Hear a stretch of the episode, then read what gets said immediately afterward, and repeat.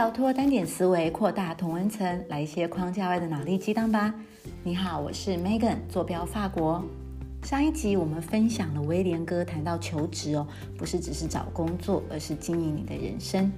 以这样的观念来看呢，了解自己的人生与生涯不同阶段的定位与需求为第一步。自我了解的越清楚，并提早思考，不只是工作，而是人生三到五年的规划。对于你要找的职缺与工作，就可以开始对外来做情报收集。这一集我们再来听听看威廉哥分享的另外两招喽。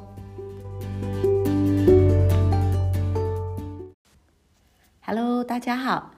希望上一集呢，我们在解释《孙子兵法》的招数跟实际的应用案例都比较白话一点，让大家听得清楚。如果有不清楚的地方哦，也非常欢迎加入我们脸书社团，只要搜寻 B to B Sales and BD Club，威廉哥跟非常多我以前邀请分享的好朋友哦，还有很多 B to B 的同好都在。利用脸书社团提问，相信都会有不同的伙伴可以分享讨论。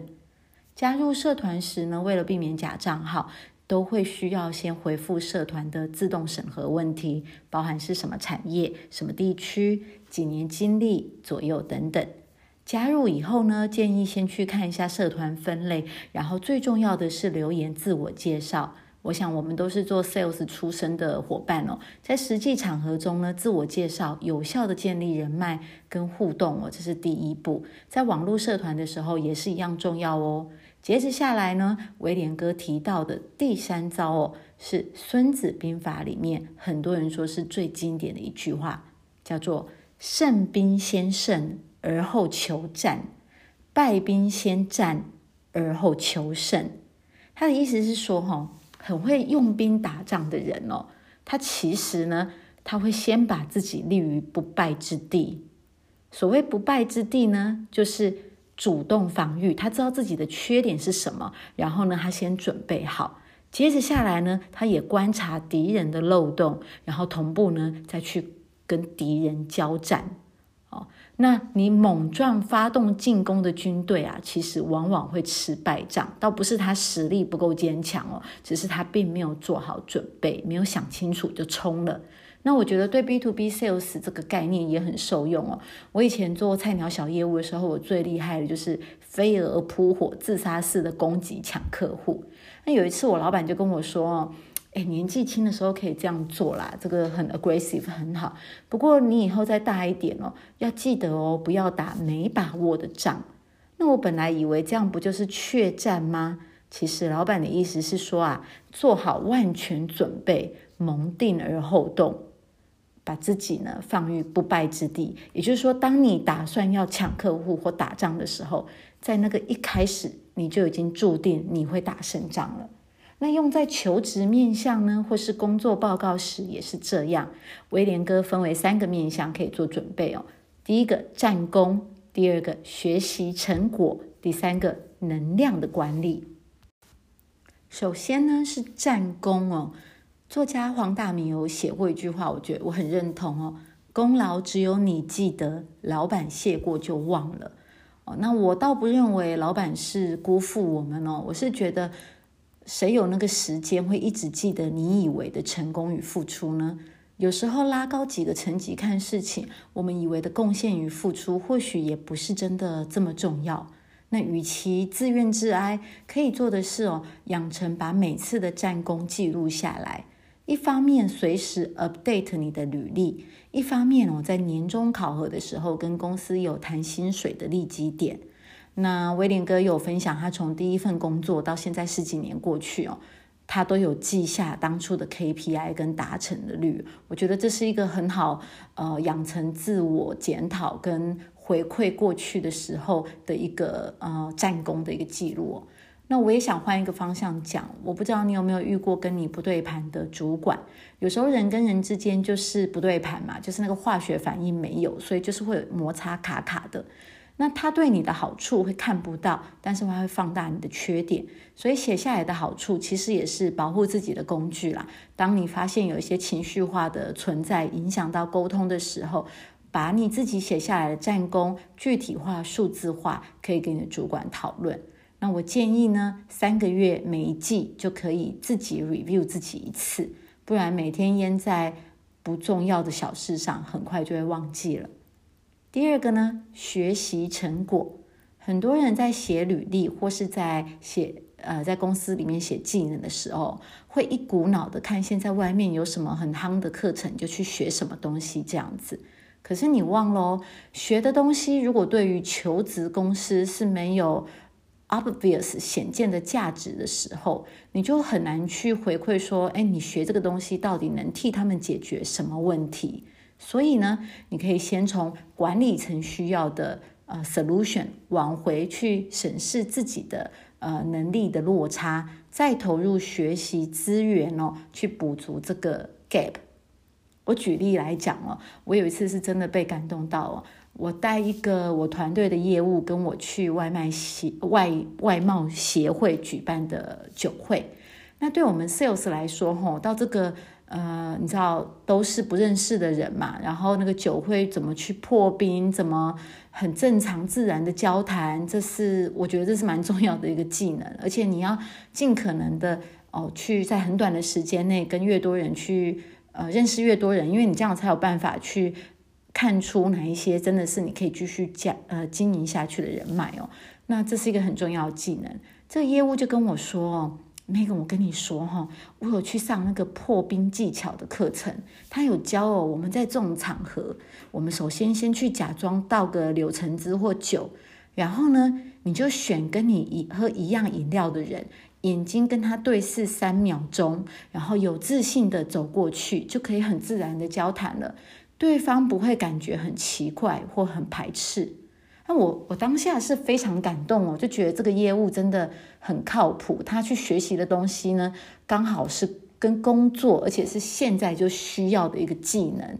那我我当初真的是对他的印象大增哦。而我们的笔记小天使维尼呢，他在做笔记的时候，他也提到这个跟打游戏升级是一个道理哦。你你去打怪物哦，你在打电动的时候，你打怪物，你一定会先确定它怪物的血型嘛，它的战绩，然后你再回头看你自己的武器，该练的练，该买的买，再回去呢消灭这个怪物，你就可以往上去升一级。哦，这个这个用在我们的学习成果哦，跟你的要解决什么问题，其实是蛮息息相关的。第三个呢是能量管理哦，在威廉哥的粉丝专业里面哦，他有提到一句话，我很喜欢哦，财快商道只是工具，健康快乐才有意义。这个财是财富的财哦。嗯，财富、成功跟健康哦，从来就不是选择题哦。如果你今天你的财富成功要牺牲你的健康，我认为也不用选了哦。在面对公司经营跟职涯的规划上呢，我们永远都有更好的选择。工作之余呢，身体也要顾好，养成运动的好习惯。之后退休才不会花太多钱哦，在医疗费用上面哦。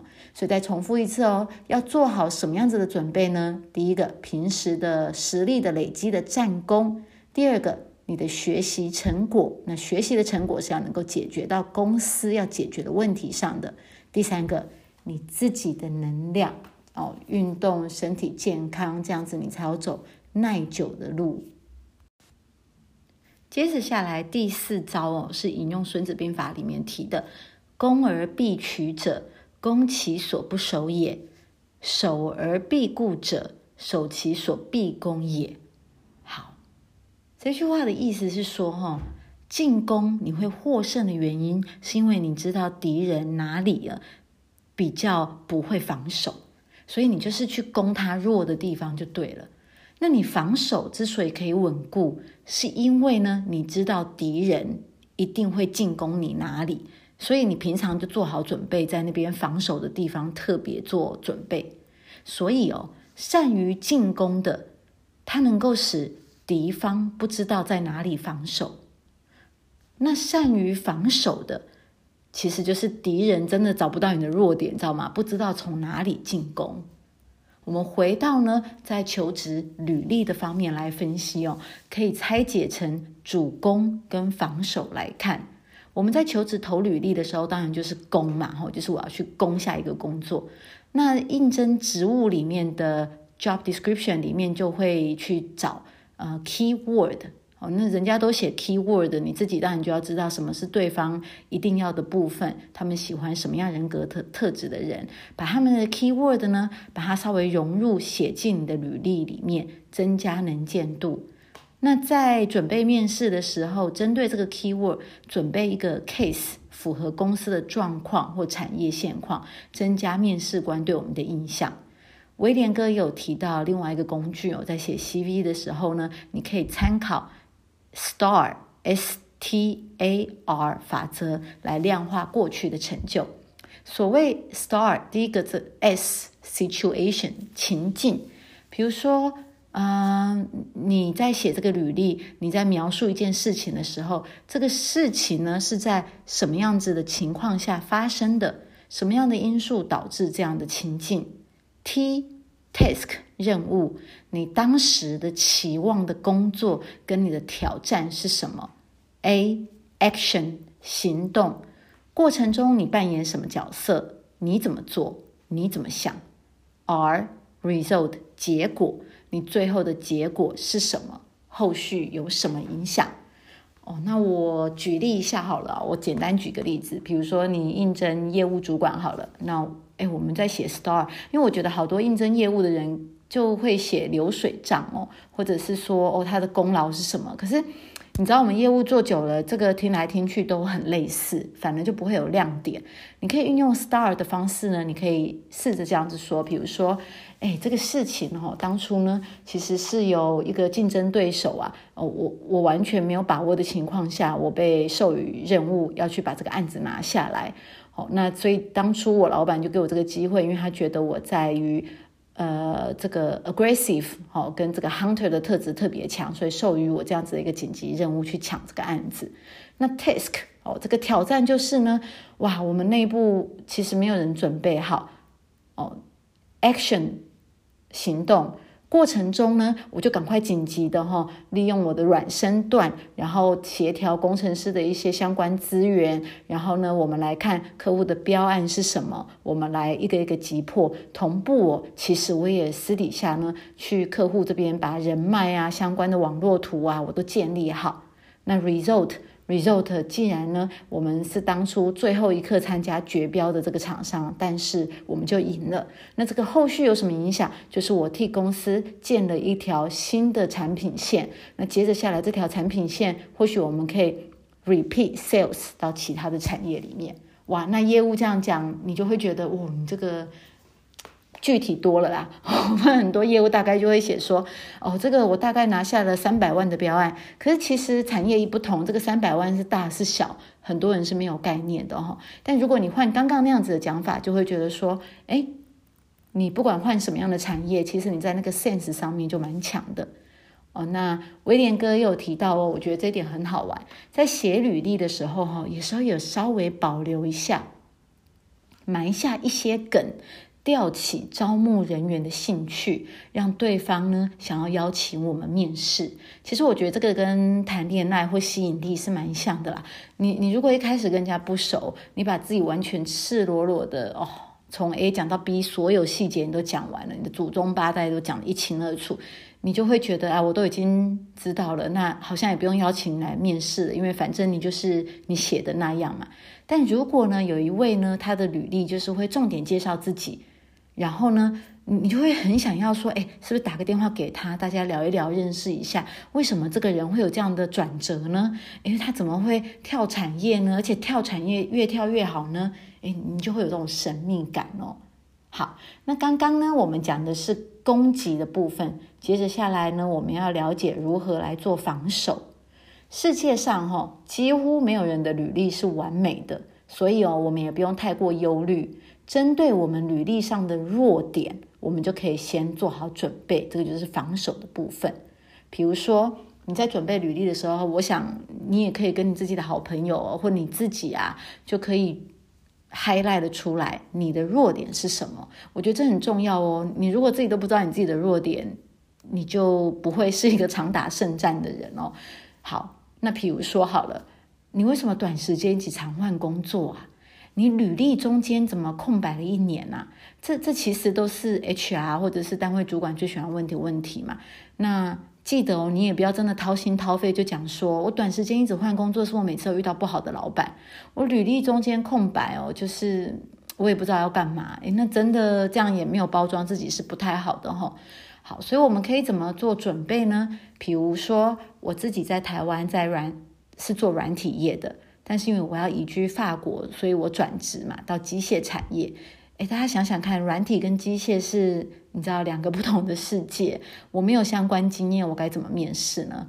哦，那我我我想都知道我的弱点就是我对机械产业一点概念都没有。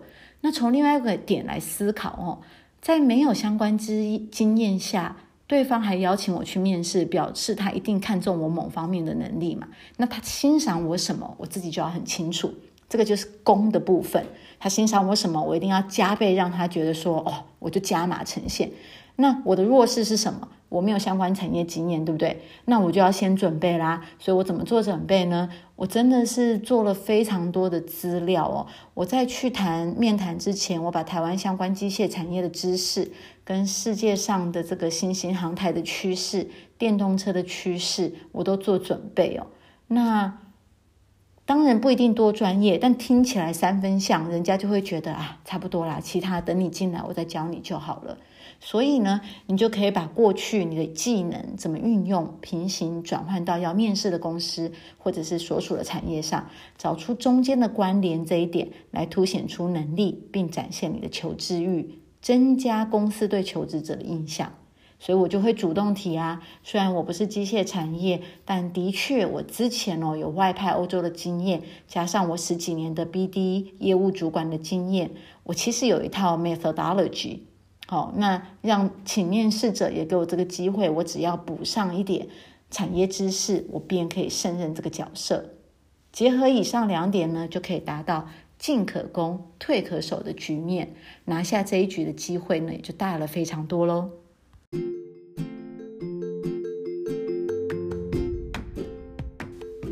非常感谢你的收听，希望从中呢有带给你一些启发的点。我记得有一次问威廉哥，我比较少看到财会主管背景的人去考国际认证教练，就是 Coach BCC 嘛。那当初怎么会有这个想法呢？威廉哥说，因为带团队的时候，他想要更好的协助团队，透过启发跟赋权的历程，让个人自己去思考，浮现改变的意愿，并付诸行动。那我觉得我当初是真的蛮受感动的，因为我觉得有这样子的主管哦，可以去。知道下属想要什么跟缺什么，然后透过引导让他们自己想，是一个非常幸福的事情。所以啊，其实不管什么专业，好的主管都要可以看到下属的需求。那一个主管的成就感，我想也就是从引导他们更好的员工，你就会达到更大的成就感。